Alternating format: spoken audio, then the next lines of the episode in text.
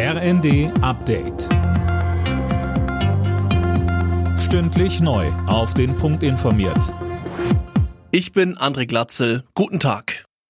Um die Verbraucher in der Energiekrise zu entlasten, haben sich die EU-Länder auf ein Notfallpaket geeinigt. So sollen europaweit übermäßige Gewinne von Stromkonzernen abgeschöpft werden. Dirk Justus. Ja, außerdem sollen sich Mineralölkonzerne und andere mit einer milliardenschweren Solidarabgabe beteiligen. Als drittes sind Auflagen zum Stromsparen geplant. Bundeswirtschaftsminister Habeck begrüßte das Modell, das Deutschland stark mitgeprägt habe.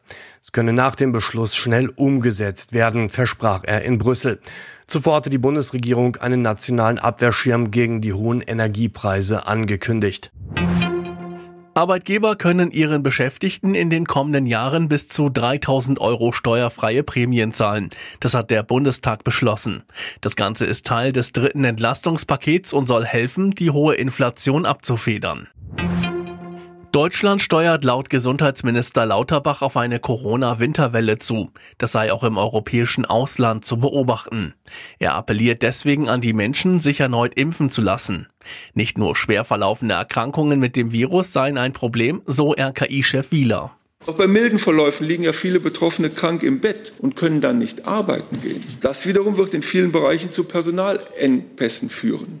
Auch in der jetzigen Situation sollten wir uns bewusst sein, welches Risiko wir eingehen wollen und welches wir vermeiden können. Das Robert Koch Institut empfiehlt weiter in den Innenräumen Maske zu tragen, um sich selbst und auch andere vor Infektionen zu schützen. Nach der Länderspielpause steigt am Abend in der Bundesliga ein Krisenduell. Dabei empfängt der FC Bayern das Team von Bayer Leverkusen. Die Münchner haben seit vier Punktspielen nicht mehr gewonnen. Die Leverkusener stehen in der Tabelle kurz vor den Abstiegsrängen. Anstoß ist 20.30 Uhr. Alle Nachrichten auf rnd.de